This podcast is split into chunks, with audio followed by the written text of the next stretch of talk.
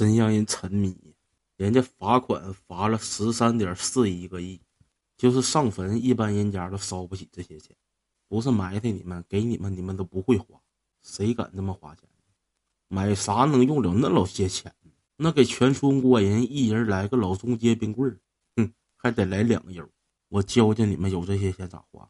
咱不说别人，说身边的，就是俺家小蜜蜂，知道我银行卡有这些余额之后，他看见我不知道是站着好。还是跪着好，我就折磨他。我买个三五千平的房子，哎，我就不让他收拾屋。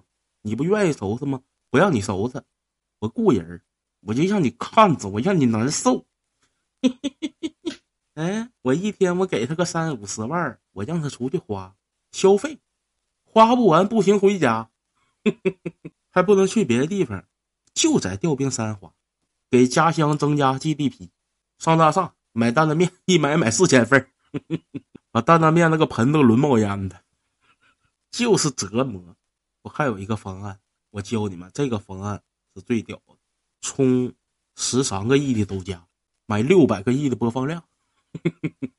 抖音活跃用户六个亿人，一人平均一人看我一百遍，给你们都摁到那个手机屏幕上边，看不完不行，上厕所就看，一直看。就让你们爆炸，真过瘾呢！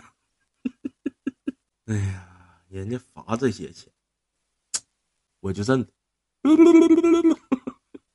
看一百遍。